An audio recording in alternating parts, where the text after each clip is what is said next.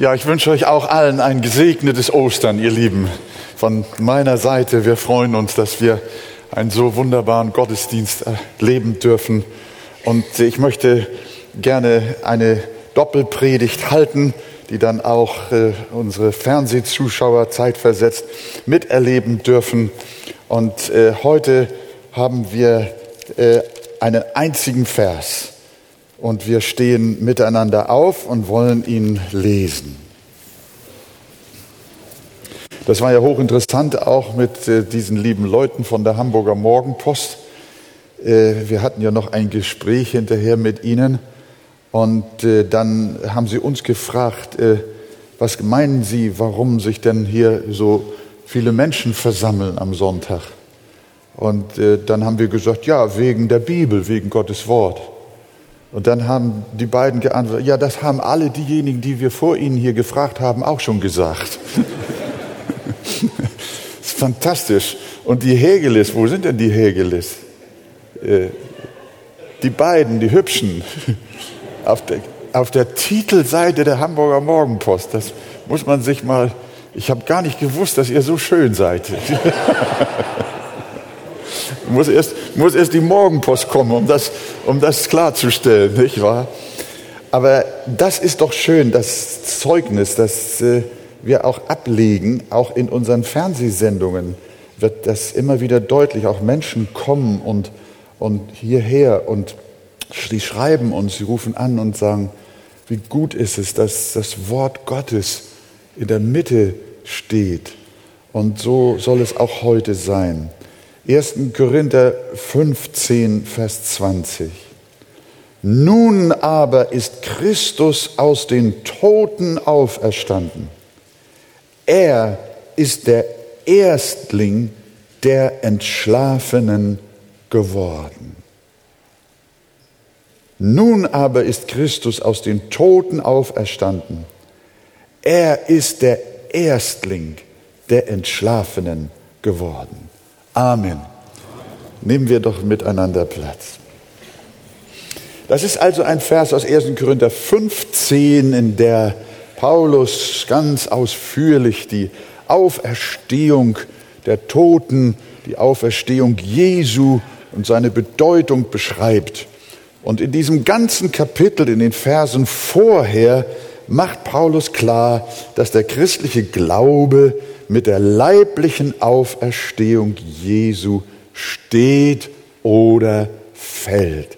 Die gesamte Statik, das gesamte Gebäude des Evangeliums würde in sich zusammenfallen, wenn Jesus nicht auferstanden wäre. In Vers 14 hat Paulus geschrieben, ist aber Christus nicht auferstanden, so ist unsere Predigt vergeblich. Also ich kann gleich hier Schluss machen. Und unser Glaube ist vergeblich und ihr könntet alle nach Hause gehen. Aber in 1. Korinther 15, Vers 17 unterstreicht er das nochmal, auch Vers 18, ist Christus aber nicht auferstanden, so ist euer Glaube nichtig. Ihr seid dann noch in euren Sünden, so sind auch die, die in Christus entschlafen sind, verloren. Wenn Christus nicht auferstanden ist, dann sind wir die elendesten Menschen, sagt er einen Vers weiter. Aber dann in unserem Vers kommt er zum Punkt. Nun aber, keine Frage, nun aber ist Christus aus den Toten auferstanden. Die vier Evangelisten Matthäus, Markus, Lukas und Johannes bezeugen die geschichtliche Tatsache der Auferstehung auf beeindruckende Weise. Sie berichten, dass Jesus seinen Jüngern nicht nur einmal, sondern insgesamt zwölfmal erschienen ist. Und Paulus schreibt in, auch in unserem Kapitel 1. Korinther 15, Vers 3 bis 8, dass Christus auferstanden ist am dritten Tage nach der Schrift und dass er gesehen worden ist von Kephas, danach von allen Zwölfen, danach ist er gesehen worden von mehr als 500 Brüdern auf einmal, von denen die meisten heute noch, also zu seiner Zeit, leben, einige sind aber entschlafen. Danach ist er gesehen worden auch von Jakobus, danach von allen Aposteln. Zuletzt von allen ist er auch von mir als einer Spätgeburt gesehen worden. Auch Archäologen und Textforscher, wenn sie denn ehrlich und wirklich sind und wirklich wissenschaftlich arbeiten, sagen, dass es kein einziges historisches Ereignis gibt, kein Ereignis in der Geschichte der Menschheit, das die Menschen glauben, das mit so vielen authentischen Manuskripten belegt ist, wie die Tatsache der Auferstehung Christi.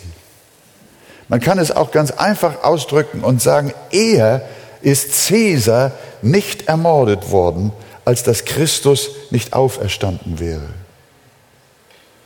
Wir haben, und das ist äh, definitiv belegt und beglaubigt, wir haben von keinem geschichtlichen Ereignis, dessen wir uns rühmen, es zu wissen, so viele Belege, Manuskripte, Abschriften und beglaubigte Unterlagen, wie das Ereignis der Auferstehung Jesu. Der Historiker F.F. Bruce hat festgestellt, wenn das Neue Testament eine Sammlung weltlicher Schriften wäre, dann würde man an seiner Authentizität niemals zweifeln. Aber ihr wisst ja, was nicht sein darf, es kann nicht sein. Aber wie auch immer, wir glauben und bekennen mit Paulus, nun aber ist Christus von den Toten auferstanden. Wollen wir es mal zusammen sagen? Nun aber ist Christus von den Toten auferstanden. Wir sehen nun in unserem Vers eine starke Verbindung zwischen der Auferstehung Jesu und unserer Auferstehung. Denn der zweite Teil des Satzes lautete, er, Christus, ist der Erstling der Entschlafenen geworden. Unter den Entschlafenen ist Christus der Erste in der Reihe derer, die auferweckt werden. Und wir folgen ihm nach, heißt das. Die Auferstehung Jesu steht nicht für sich allein, sondern sie ist ein Anfang für mehr. Seine Auferstehung ist der Anfang unserer Auferstehung. Man kann sagen, er ist die Lokomotive und die Waggons kommen alle hinterher. Der Zug der Auferstehung wird an der Spitze von Jesus angeführt und das ganze Volk folgt ihm nach. Halleluja. Das ist wunderbar. Er zieht uns auf seinem Weg nach. Manchmal wünschen sich Christen, entrückt zu werden, ohne sterben zu müssen. Darf ich mal fragen, wer von euch wünscht sich lieber entrückt zu werden und nicht zu sterben? Darf ich mal eure Hände sehen? Na, das ist mäßig. Ihr, ihr merkt schon, ihr rennt in eine Falle, nicht wahr? Äh, äh, äh ähm, also ich muss ganz ehrlich gestehen, wenn ich so an den Tod denke und alles, was damit verbunden ist, dann würde ich auch, wenn ich die Chance, die Wahl hätte, würde ich auch sagen, Herr Jesus, lass mich doch, komm doch bald, solange ich noch lebe, damit ich das Grab nicht sehe, nicht wahr? Wie man so schön sagt, den Tod nicht sehe. Aber ich sage euch, ihr habt keine Chance, die Auferstehung zu erleben, wenn ihr entrückt werden wollt. Ihr verliert ein großes Privileg, nämlich Christus in seiner Auferstehung zu folgen. Ihr werdet leiblich nie mit Christus auferstehen, denn die Auferweckung aus den Toten werden nur die erleben, die zuvor entschlafen sind.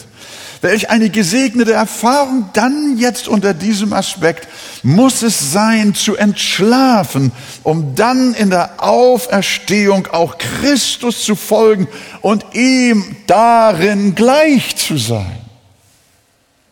Ich möchte ja ihm und seinem Tode gleichgestaltet sein, schreibt der Apostel Paulus. So schön wie die Entrückung sein wird, so scheint es mir, wenn wir es ernsthaft betrachten, besser den Weg zu gehen, den auch Jesus ging, nämlich durch die Leiden des Todes hindurch hin zur herrlichen Auferstehung. Und so kann man eigentlich sagen, oh glückselig die, die sterben und die entschlafen, sie sind es, die eben dann auch nur auferstehen. Hallo? Ja, das ist doch eine große Freude, wenn wir das mal so anschauen, dass Jesus ist der Erstling aus den Toten, aus denen, die entschlafen sind. Er ist nicht der Erstling aus denen, die entrückt werden, sondern er ist der Erstling aus denen, die entschlafen sind. Denn die, die noch leben und übrig bleiben, werden den Entschlafen nicht zuvorkommen, sagt der Apostel. Paulus benutzt den Begriff Erstling in Anlehnung an das Fest der Erstlingsfrüchte, das der jährlichen Gerstenernte in Israel galt und das nach dem Sabbat, also am ersten Tag der Woche, unserem heutigen Sonntag, gefeiert wurde. In 3. Mose 23, Vers 11, da wird uns von diesem äh, Fest äh, der Erstlingsfrüchte oder der Erstlingsfrucht berichtet. Der Priester soll die Gabe weben oder schwingen vor dem Herrn zum Wohlgefallen für euch. Am Tage nach dem Sabbat soll sie der Priester weben. Äh, die Israeliten sollten an diesem Fest der Erstlingsfrüchte erste Gerstengabe bringen und sie dem Herrn weihen. Und wenn wir uns nun anschauen, wie Gott Kreuz und Auferstehung Jesu terminiert hat, dann erkennen wir, warum Paulus den auferstandenen Christus Erstlingsfrucht nennt oder den Erstling nennt. Denn Christus wurde am Passafest gekreuzigt. An dem Tag, an dem Israel das Lamm opferte, das dann auch erinnerte an die Erlösung aus der Gefangenschaft in Israel.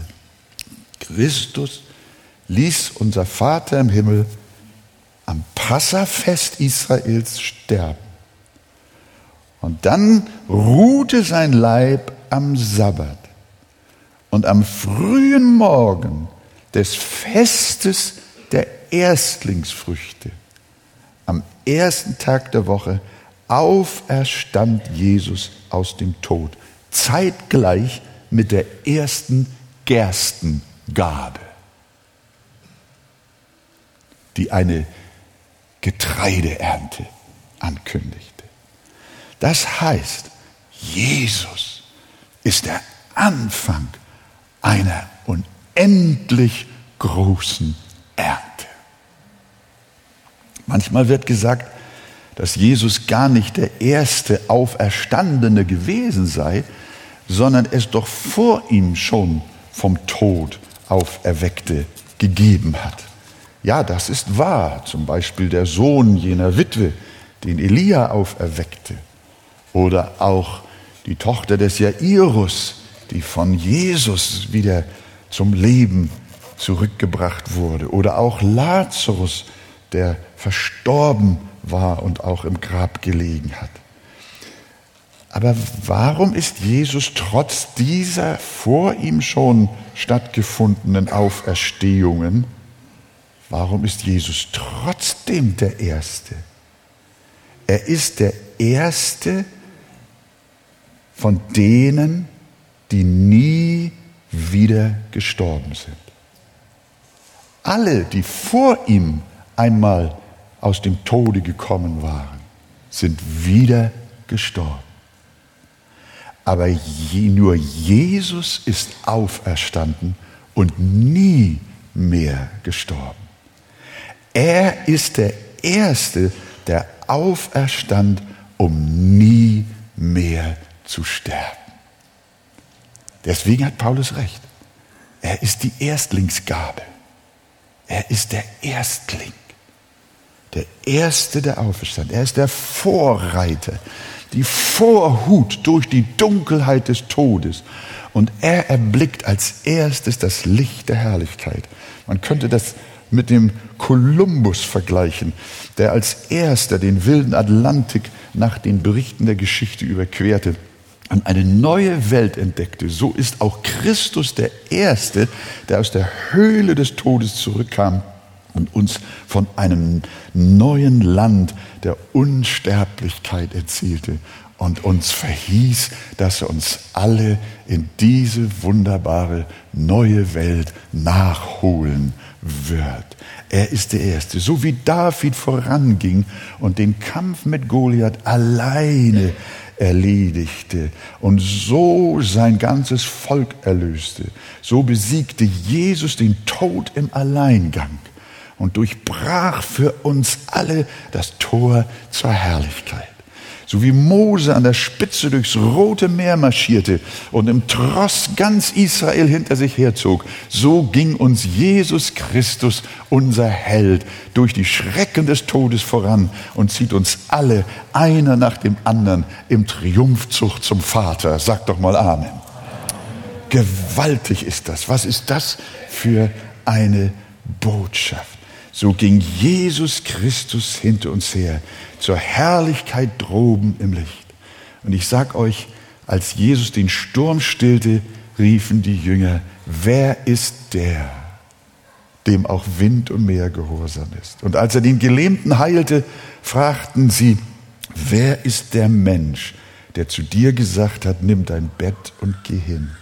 Und uns bleibt zu fragen, wer ist der, der sein Volk aus den Ketten des Todes herausholt und als Sieger vor ihnen hergeht in das Land des Lebens und uns zum Vater bringt. Wer ist es, der uns vorangegangen ist? Wer ist es? Jesus. Jesus Christus. Wer ist der, sagt schon Jesaja, der von Edom kommt mit rötlichen Kleidern von Bozra, der so geschmückt ist in seinen Kleidern und einherschreitet in seiner großen Kraft. Ich bin's, lässt Gott dem Jesaja sprechen, nämlich Jesus, der in Gerechtigkeit redet und ich bin mächtig zu helfen. Das ist unser Jesus, der Erstling unter den Entschlafenen. Und wie gesagt, er kündigt eine große Ernte an. Das zeigt also, dass er nicht allein bleibt, sondern eine Ernte folgt. Erstlingsfrüchte sind immer der Vorbote eines großen Ertrages. Sie sind das Unterpfand, dass noch viele ihnen folgen werden. Wenn ein Bauer sich die gute Beschaffenheit der ersten Ehren anschaut, was sagt er dann freudig? Ich habe es einmal da im Weserbergland gehört das wird ein Jahr guter Ernte.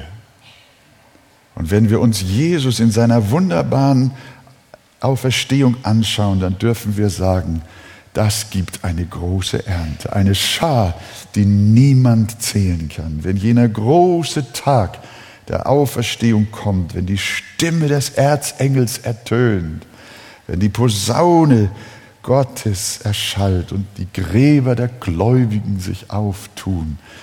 Jawohl, und auch die Meere ihre heiligen Toten hergeben müssen. Ich sag euch, dieser Tag der Auferstehung wird ein gewaltiger Erntetag sein. Gott hält Ernte, unter der Jesus der Erste war. Anhand der Schriften stelle ich mir vor, dass Jesus, der Erste der Auferstandenen, sitzend zur Rechten Gottes ein Zeichen gibt. Wenn jener Tag gekommen ist, dann wird er dem Sohn das Zeichen geben. Und die Stimme Gottes wird erschallen und die Posaune der Engel, des Erzengels wird ertönen. Und Jesus wird zu den Heiligen, die mit ihm im Licht sind, sagen, los geht's, auf kommt der Erde entgegen, jetzt kommt, jetzt holen wir die Ernte ein.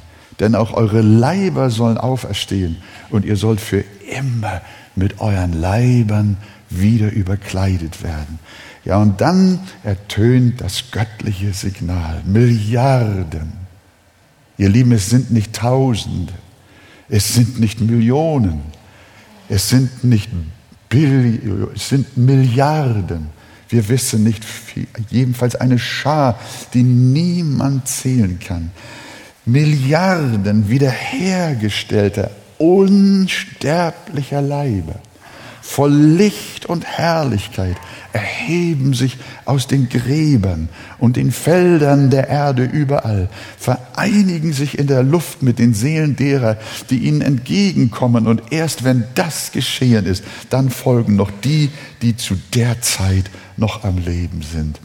Ich kann es nicht besser beschreiben.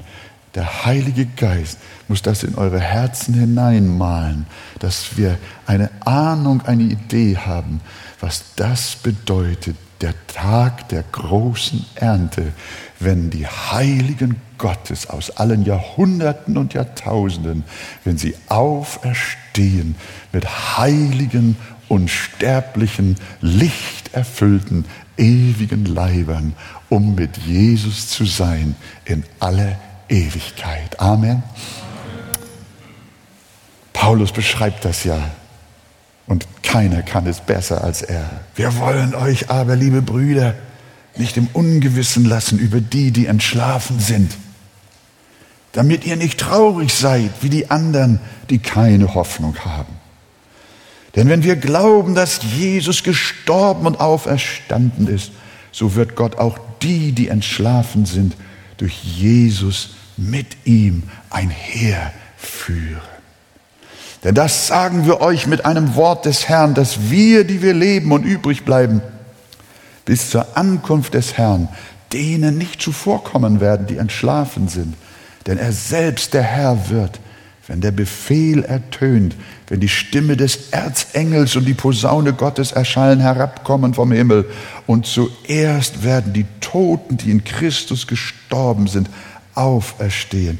Danach werden wir, die wir leben und übrig bleiben, zugleich mit ihnen entrückt werden auf den Wolken in die Luft, dem Herrn entgegen. Und so werden wir bei dem Herrn sein, alle Zeit. So tröstet euch mit diesen Worten untereinander. Wollen wir das heute am Ostermorgen tun? Ostern ist eine Botschaft des Trostes. Ostern ist eine Botschaft der Hoffnung. Nein, glaube sie von ganzem Herzen in Jesu Namen. Denn der Herr, er, Jesus Christus, er ist auferstanden als Erstling unter denen, die entschlafen sind. In Jesu Namen. Amen. Wir stehen nochmal auf und wir lesen diesen Vers noch einmal. Heute haben wir nur einen Vers.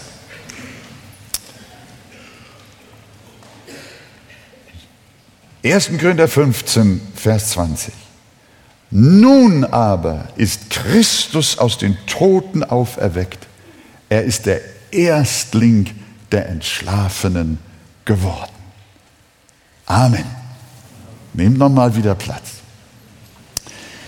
Wir wollen uns jetzt damit beschäftigen, äh, was die Auferstehung Jesu äh, uns in dem Sinne bringt, wie wir über unseren Tod denken dürfen und auch über unseren Tod denken sollen. Die Auferstehung Jesu gibt uns eine völlig andere Sicht von dem, was unser Tod bedeuten wird. Als erstes sagt der Apostel, er ist der Erstling unter denen, die entschlafen sind. Interessanter Ausdruck. Damit sagt er, der Tod der Gläubigen ist ein was? Ein Schlaf. Paulus nennt die verstorbenen Gläubigen Entschlafene. Das tut die Bibel an vielen Stellen. Für die Hauskreise habe ich äh, einige diverse Stellen aufgeschrieben. Ich nehme nur der Kürze halber hier in der Predigt nur 1. Korinther 15, Vers 6, auch aus unserem Kapitel. Danach ist er gesehen worden von mehr als 500 Brüdern auf einmal, von denen die meisten heute noch leben, aber einige sind entschlafen. Wir, wir hätten geschrieben, aber einige sind schon gestorben. Aber Paulus liebt diesen Ausdruck gar nicht, sie sind schon gestorben. Sondern ihr schaut dann die Bibelstellen nach. Und auch Jesus hat das auch gerne gesagt. Sondern sie sagen, sie sind entschlafen. Damit ist kein Seelenschlaf gemeint, wie das vielfach missverstanden wird. Die Bibel bezeichnet den Tod der Christen zwar als Schlafen, das darf aber nicht dazu führen, zu meinen, dass auch die Seele schläft. Die Idee eines Seelenschlafs kennt die Bibel nicht. Wir haben oft darüber gesprochen. Das ist eine falsche Lehre. Der gesamte Kontext von Altem und Neuem Testament besagt klipp und klar, dass die Seele bzw. der Geist der Glaubenden im Augenblick des Sterbens zu Christus geht. Wahrlich, ich sage dir, das berühmte Wort unseres Herrn am Kreuz zu dem Schächer, heute noch wirst du mit mir im Paradies sein. Der Versuch daraus zu machen, ich sage dir heute, dass du irgendwann mit mir im Paradies bist, das zeigt schon, dass Menschen, die das Wort des Herrn so äh, verdrehen, äh, schlechte Argumente haben für die Idee eines Seelenschlafs. Nein, Jesu Worte weisen klar darauf hin, dass, es, dass unsere Seelen sofort mit ihm eins sind. Und deutlich äh, weist auch Paulus diese Idee zurück, indem er zum Beispiel sagt, ich habe Lust, aus der Welt zu scheiden, um bei Christus zu sein. Und in 2. Gründer 5, Vers 6, damit macht er es ganz klar und deutlich. Hört mal, wir sind aber getrost und haben viel mehr Lust, den Leib zu verlassen und daheim zu sein bei dem Herrn. Also, die Seele schläft nicht, sondern sie steigt aus aus dem Leib. Sie verlässt den Leib, um daheim zu sein bei dem Herrn. Und unser Herr im Himmel schläft nicht, sondern wir sind mit ihm voller Leben, voller Lebendigkeit. Deswegen ja auch in den Predigern das Wort, denn der Staub muss wieder zur Erde kommen, wie er gewesen ist, und der Geist wieder zu Gott, der ihn gegeben hat. Es ist also nicht der Geist oder die Seele, die schlafen, sondern der Leib schläft. Wenn Paulus von den Entschlafenen spricht, dann spricht er von den Leibern der Gläubigen. Was will so ein Wort denn sagen, wenn vom Schlaf die Rede ist? Jesus sagt, als man ihn zu Lazarus rief, voller Verzweiflung, dann hat Jesus gesagt, unser Freund schläft. Oder auch in Markus 5, 39, was lärmt ihr so und weint? Das Kind ist nicht gestorben, sondern es schläft. Waren Lazarus und das Kind nicht gestorben und andere? Doch, sie waren menschlich gesehen tot. Aber die Bibel bezeichnet sie als Schlafende, weil das auf die Auferstehung ihrer Leiber hinweist. Denn was ist im, was ist im, im Unterschied zum Tod? Schlafeigen. Nach dem Schlaf erwartet man immer, was denn? Das Erwachen. Jeder, der sich zum Schlafen niederlegt, tut es mit der Erwartung, wieder zu erwachen. Schlaf ist nicht von Dauer, sondern immer nur von begrenzter Zeit. Man legt sich am Abend nieder und freut sich auf den Morgen. So geht es mir jedenfalls. Das ist das Wesen von Schlaf. Und wenn sich der Leib eines Gotteskindes zum Sterben niederlegt, und das will Paulus hier mit diesem Wort einfach auch so sagen, mit diesem Bild, dann geschieht das ebenfalls mit großer Erwartung. Der Leib legt sich nieder in der Erwartung, in der großen Erwartung, am Ewigkeitsmorgen wieder aufzuwachen. Darum nennt die Bibel das Sterben eines Christen entschlafen. Er schläft nur, er wacht wieder auf. Und Schlaf zweitens bedeutet auch Erholung. Wenn ein Kind nach langem Weinen und Schreien endlich eingeschlafen ist, dann freut sich die Mutter und sagt, wie gut es schläft. Ich liebe Kinder zu sehen, die schlafen. Und wenn sie ausgeruht wieder aufwachen, dann haben sie gute Laune. Schlaf bedeutet Erholung. Ist doch so, oder nicht? Auch für Erwachsene ist Schlaf Erholung. Wenn Menschen nicht schlafen können, werden sie krank. Schlaf ist die beste Medizin auf dem Weg zur Heilung.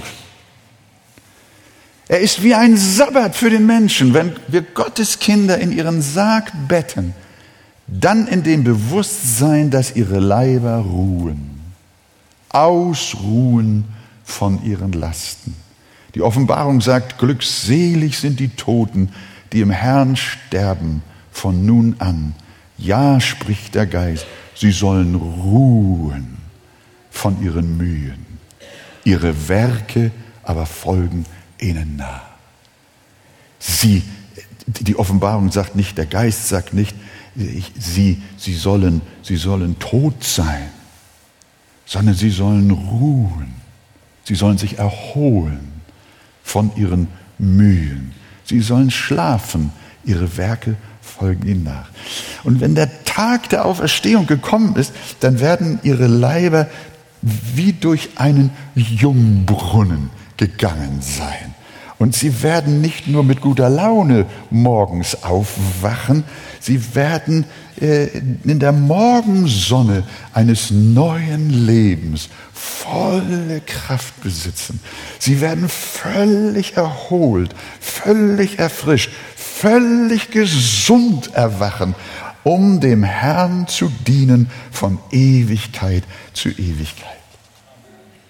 Tja, kann man wirklich Gott preisen.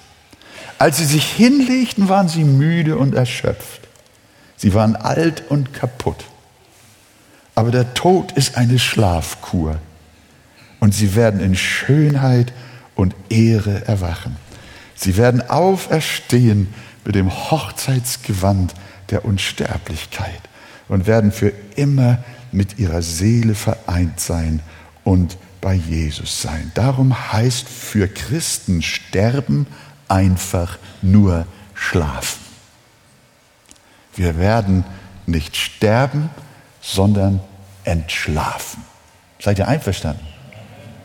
Das hält sich ja in Grenzen, eure Freude. Diese Wahrheit sollte uns endgültig die Furcht vor dem Tod nehmen. Ich weiß, das ist auch klar, wir schauen nicht gerne Särge an und auch nicht gerne Leichname. Wir möchten, wenn wir Verstorbene im Hause haben, auch alsbald, dass sie dann auf den Friedhof kommen. Aber sie zeigen doch nur unsere Schwachheit, die Särge und die Verstorbenen. Unsere Hinfälligkeit, wie dringend unser Leib Erholung braucht. Und nun kommt noch etwas in diesem kleinen Vers. An dem Entschlafen sehen wir, was Paulus unter Sterben der Heiligen versteht. Er macht auch klar, dass unser Sterben ein, wie ein Säen ist. Da komme ich noch zurück auf die Erstlingsfrucht. Jesus ist der Erstling aus den Toten, das erinnert uns an Saat und Ernte, wie wir ja schon gesehen haben. Und damit zeigt uns die Bibel, dass unser Sterben wie ein Säen ist. Früher hatte der Säemann einen Korb voller Saatgut, voller trockener Körner, die er unter den ungepflügten, unter die ungepflügten Erd, äh, umgepflügten Erdschollen streute. Und dann wurde alles übergehakt oder übergeeckt. Und so kommen auch unsere Leiber auf den umgepflügten Acker, Gottesacker, so kann man bildlich sagen wie wir den Friedhof ja zu Recht nennen.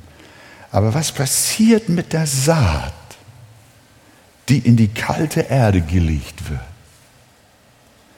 Bleiben die Körner für immer dort? Sind sie verloren? Nein, sie kommen wieder. Sie gehen nach einer bestimmten Zeit auf. Es mag ein langer, frostiger Winter über sie gehen. Schnee und Eis mögen sie bedecken. Aber sie werden sich eines Tages melden. Sie werden sprießen, hervorkommen und leben. Und für Gott ist unser Leib nicht totes Gebein, sondern eine Saat. Ein Saatgut, das zwar stirbt und doch lebendig ist.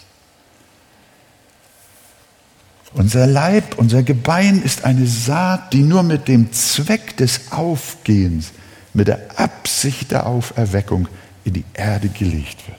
Daher die berühmten Verse auch in unserem Kapitel, Vers 42, 44. So auch die Auferstehung, schreibt Paulus, der Toten. Es wird gesät. Hier haben wir den Ausdruck. Es, es, wird, es wird gesät, verweslich und wird auferstehen, unverweslich. Es wird gesät in Niedrigkeit und wird auferstehen in Herrlichkeit. Es wird gesät in Armseligkeit und wird auferstehen in Kraft. Es wird gesät ein natürlicher Leib und wird auferstehen ein geistlicher Leib. Gibt es einen natürlichen Leib, so gibt es auch einen geistlichen Leib. Und wenn das Legen unseres Leibes in die Erde wie ein Sehen ist und ein fröhliches Ernten, dann sollten wir alle Schwermut und Bedrücktheit des Todes beiseite legen und uns freuen, dass das auch an uns geschieht. Liebe Geschwister, wir sind hier zusammen, um über eine gewaltige Wahrheit nachzudenken, über die Auferstehung Jesu und was sie zur Folge hat. Er ist der Erstling unter den Entschlafenen. Und so wie er als ein Weizenkorn in diese Erde gelegt wurde, so sind auch wir nur eine Saat, unser Leib in die Erde gelegt, nur zum Zweck, um wieder zu erwachen und aufzuerstehen. Was ist das für eine Botschaft? Schüttelt euch heute Morgen die Todesfurcht ab. In Jesu Namen. Sagt ihr Amen? Wir brauchen uns nicht zu fürchten. Tod, wo ist dein Stachel? Totenreich, wo ist dein Sieg? Jesus hat der Schlange die Zunge rausgeschnitten. Das Gift ist weg.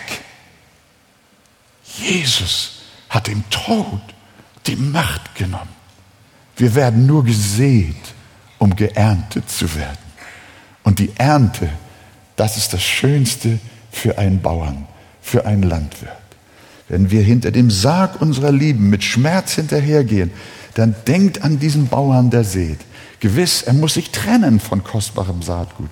Er muss es abgeben, aber er weiß, es ist nicht verloren. Unsere Lieben sind nicht dahin, weder ihre Seele noch ihr Leib. Und so wie der Landwirt sich schon beim Sehen auf die Erde freut, so freuen wir uns bei Beerdigungen schon zugleich auf den Tag der großen Auferstehung, auf den Tag der großen Ernte in Jesu Namen. Halleluja. Sag doch mal Amen. Amen. Aber nur, wenn es aus dem Herzen kommt. Ja, sonst hat das alles keinen Sinn. Das muss tief in dein Herz kommen. Und wenn du so ein Pastor bist wie ich, so einer, der sich auch oft so fürchtet und dich dann für eine Predigt vorbereitest mit so einem Text, dann kommt die Freude schon am Schreibtisch über dich. Dann möchtest du am liebsten schon bald entschlafen. Dann möchtest du am liebsten schon bald bei Jesus sein und dich freuen auf die große Ernte. Christen sind die glücklichsten Menschen, die es auf dieser Erde jemals gab, jemals gibt und jemals geben wird. Halleluja. Das ist die Botschaft von Ostern. Und äh, einen Punkt habe ich noch und dann bin ich auch damit fertig. Wie geht ein Bauer nun mit Saatgut um? Hört ihr mich? Und dieses Bild von unserem Leib als Saatgut, äh, das lehrt uns, dass einmal wie sehr unsere Erlösung unseren Leib umfasst. Nicht eine Klaue soll in Ägypten bleiben. Und deshalb, darum haltet auch euren Leib für heilig. Er ist der Tempel Gottes. Sorgt gern für die Gesundheit eures Leibes. Aber bemüht euch noch mehr um seine moralische Reinheit. Das ist wichtiger. Verderbt euren Leib nicht mit Sünde und benutzt ihn nicht zum niederen Gebrauch. Denn meine Frage, welcher Bauer verderbt sein Saatgut, bevor er es in die Erde legt? Welcher Bauer macht das? Wenn er vernünftig ist, keiner. Sondern der Bauer hält dieses kostbare Saatgut rein. Er bewahrt es bis zu der Zeit der Einsaat. Und so sollen wir es auch mit unserem Leib tun, liebe Gemeinde. Das ist auch eine Botschaft von Ostern. So hat es auch Jesus getan. Er hielt seinen Leib für heilig. Er ist dem Leibe nach, dem Fleische nach gestorben. Und er ist dem Leibe nach auch wieder auferstanden. Er ist nicht geistig wieder auferstanden, wie Leute heute uns immer wieder versuchen wollen, weiß zu machen. Nein, steck deine Bibel, deine Nase in die Bibel und dann wirst du sehen, Jesus ist nicht irgendwie im übertragenen Sinne auferstanden, sondern Jesus ist dem Leibe nach auferstanden. Er hat seinen Leib nicht geschont um der Sache der Erlösung und um der Sache Gottes willen und auch um unseren Willen, aber er hat seinen Leib nie zur Sünde missbraucht, denn er wusste, sein Leib ist ein Saatgut, das noch in die Erde gelegt werden muss, das noch viel Frucht bringt. Und wenn wir dem Heiland auch in seinem Tode ähnlich sein wollen, liebe Gemeinde, dann halten auch Christen ihren Leib heilig und rein. Wisst ihr nicht, sagt Paulus, auch im ersten Korintherbrief, dass eure Leiber Glieder des Christus sind? Soll ich nun die Glieder des Christus nehmen und Hurenglieder daraus machen? Das sei ferne.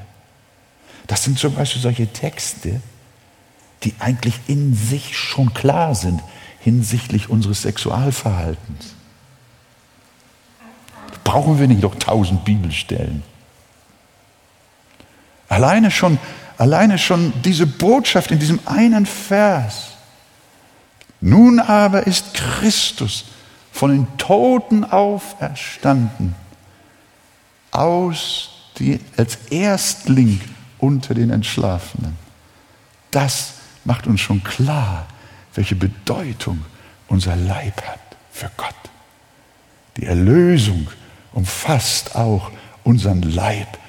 Der Himmel wird in Ewigkeit oder wird nur vorübergehend ein Volk von Geistern sein. Aber am Tage der Auferstehung werden sie alle wieder überkleidet mit ihren Leibern, mit ihren herrlichen Leibern. Und im Himmel werden wir uns leiblich begegnen. Auch Jesus hat seinen Leib und im Himmel sehen wir noch seine Nägelmale. Jesus, er hat auch unseren Leib erlöst. In Jesu Namen, den ganzen Menschen. Darum sei ferne, dass wir das Saatgut verderben. Dieses zum Schluss. Jesus ist es, der uns das alles bereitet hat. Denn wie der, wie der Tod, so heißt es dann in den Versen nach unserem Text, denn wie der Tod durch einen Menschen kam, so kommt die Auferstehung der Toten durch einen Menschen. Denn gleich wie in Adam alle sterben, so werden auch in Christus alle lebendig gemacht werden. Ein jeder aber in seiner Ordnung. Als, erst, als Erstling Christus. Danach die, welche Christus angehören bei seiner Wiederkunft. Bleibt zum Schluss die Frage, gehörst du Christus an? Gehörst du zu Jesus? Denn ein jeder wird in seiner Ordnung auferstehen, als Erstling Christus, danach die, welche Christus angehören. Gott helfe uns, dass wir alle ohne Ausnahme heute Morgen zu Jesus gehören und wir das alles erleben, was Jesus Christus uns am Karfreitag und am Ostern erworben hat, durch sein Leiden, Sterben und Auferstehen. Er ist der Erstling unter uns, die wir entschlafen. Und wir folgen ihm nach als seine große, große Ernte. In Jesu Namen. Und alles Volk sagt Amen.